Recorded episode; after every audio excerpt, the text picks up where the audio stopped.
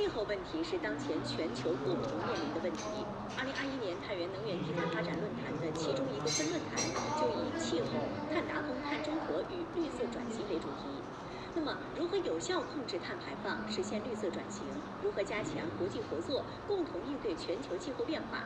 今天呢，我们就对阿尔及利亚驻华大使艾哈桑·布哈利法以及北京大学习近平新时代中国特色社会主义思想研究院生态文明研究中心联合主任周劲峰进行了专访。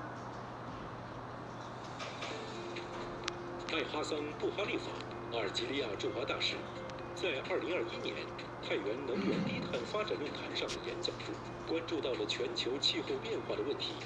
他号召全球各国要坚持互相帮助、共同努力，共同应对全球变暖的气候问题，并提出阿尔及利亚下定决心要为全球人民应对气候变暖做出贡献，坚持走可再生能源发展之路。想应该怎样去理解这个概念？呃，这和山西有关。我到了山西呢，呃，发现呢。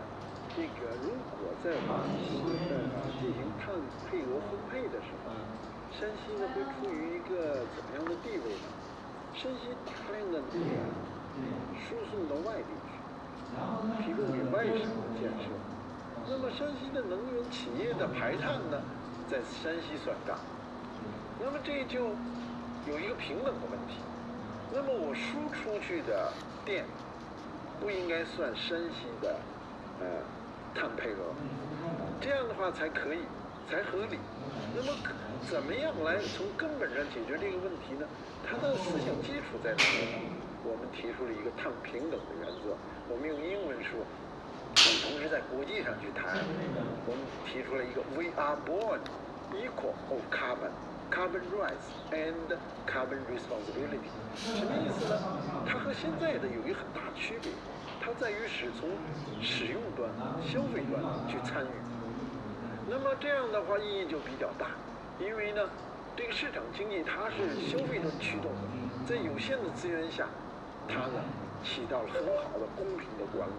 那么在需求端管控和供给端管控呢是完全不同的管控手段和方式。如果每个人拿着自己的碳票，他的这种做法。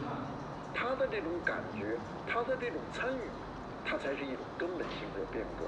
他对整个我们完成二零三零碳达峰、二零六零碳中和都至关重要，因为它是基于我们有一个新概念叫 HBS Human-based Solution）。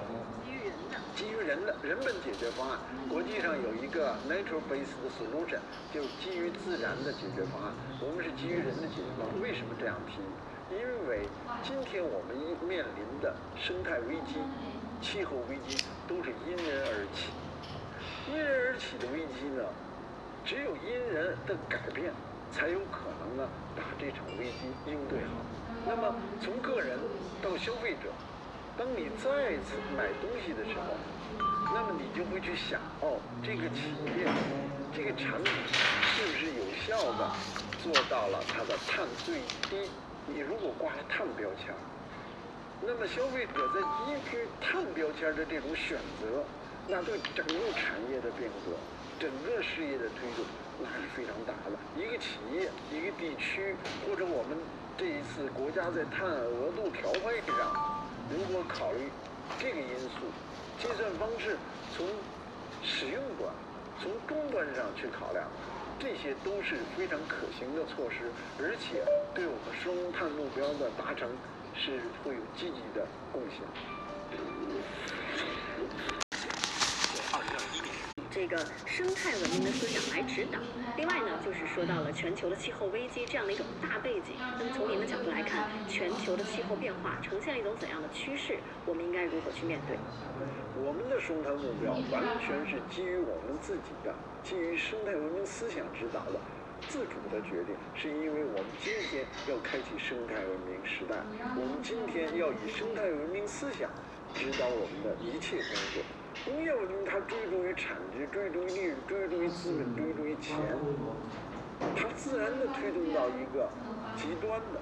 我们今天生态文明时代一定要改变，所以生态文明时代呢，是一个我们每一个人生产方式、生活方式，呃，衣食住行，如果我们都去思考、去调整，那有很大的空间。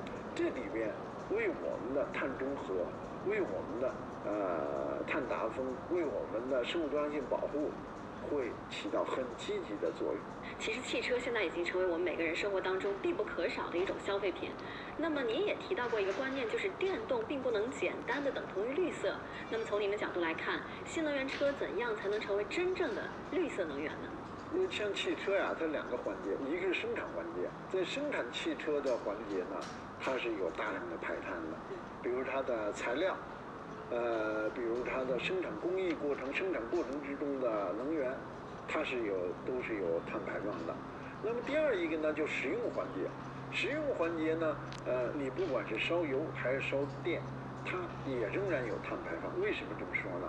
那我们烧油大家都很懂了，烧电呢，我们的电，现在我们的电，它的碳比例呢是比较高，现在我们的清洁能源比例在迅速的增加。但是它仍然有很大一块是呃碳排放，所以电动汽车它首先解决的呢是城市的污染问题，它没有汽油汽车的直接排放，它电厂呢它可以做集中处理，所以它的污染是有效控制了，但是它的排放，它有效的排放控制还依赖于呃清洁能电的比例。随着清洁电的比例增加，我们电动汽车的碳排放会逐渐减少。但是呢，它的全生命周期，我刚才讲了，生产、运行还有生产之后，它的这个汽车带来的环境代价都是，呃，碳代价都是我们应该进入考量因素的。山西呢是能源革命综合改革的试点，那么在不管是在新能源方面，还是在传统能源的绿色清洁发展方面，我们都在做着自己的一些努力。那么，请您给我们山西也提一些建议，在实现双碳目标的方面，我们会有一些怎样的具体的做法？作为呃碳达峰、碳中和目标的实现，科技是第一生产力，是最关键的。呃，技术呃内容呃这一点都不过分。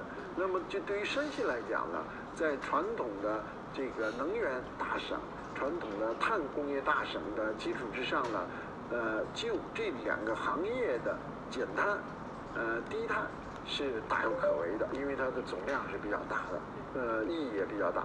同时呢，呃，基于呃碳捕获、呃碳贮存。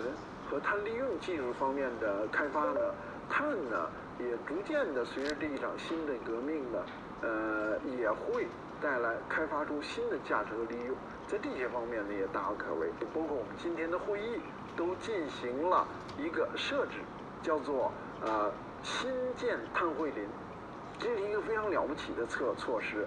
第三个方面呢，我想特别强调的，山西呢在这个呃自然。吸附碳吸附上呢，也是大有可为的。呃呃，自然的力量啊，您知道，我们的煤炭过去都是曾经都是植物，我们有足够的，呃，山西有这么多煤炭，呃，换一句话说，像山西当年就有这么多的植物基来。嗯。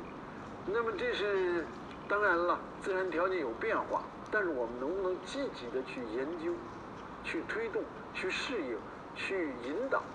利用自然的手段增加，呃，自然的碳碳汇和碳储备，呃，这也是大有可为的。进入新发展阶段，习近平。